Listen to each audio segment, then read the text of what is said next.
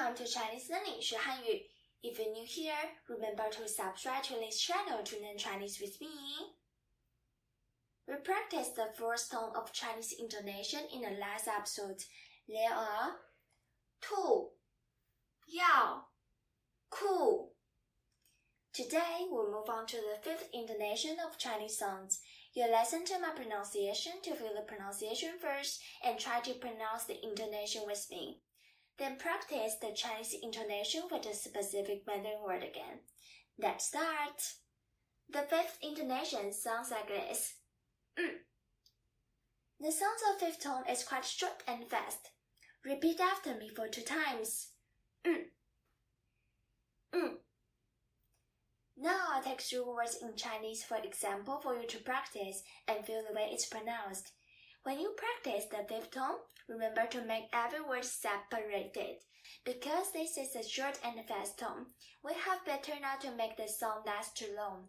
For instance, we should pronounce the, the, the instead of the, the, the. Because when you make the pronunciation continuously, the fifth tone may change to other kinds of Chinese intonation. Alright, the first Chinese word with the fifth tone is the. We use this word after an adjective in a Chinese sentence. We will discuss it in the following episode. Repeat after me for two times. The, the, the. Your turn. Again. The, the, the. Your turn. Nice. If you cannot make the fifth sound short, here's a tip for you. You can snap your fingers. I mean, you can use your thumb and your index finger to count the beat. The second Chinese word with the fifth tone is ba. When we use this word, we always put it in the end of exclamatory Chinese sentence, like, what a good day, how adorable puppy is. Repeat after me for two times. Ba, ba, ba. Your turn. Again, ba, ba, ba.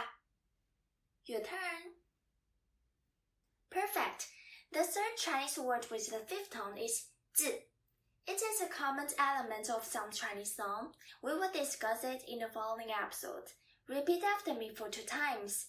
字,字,字. Your turn. Again. 字,字,字. Your turn. Excellent. Thank you for joining me today. May you have a beautiful day. In the next episode, I'll teach you not only the pronunciation, also memory skills of every Chinese word.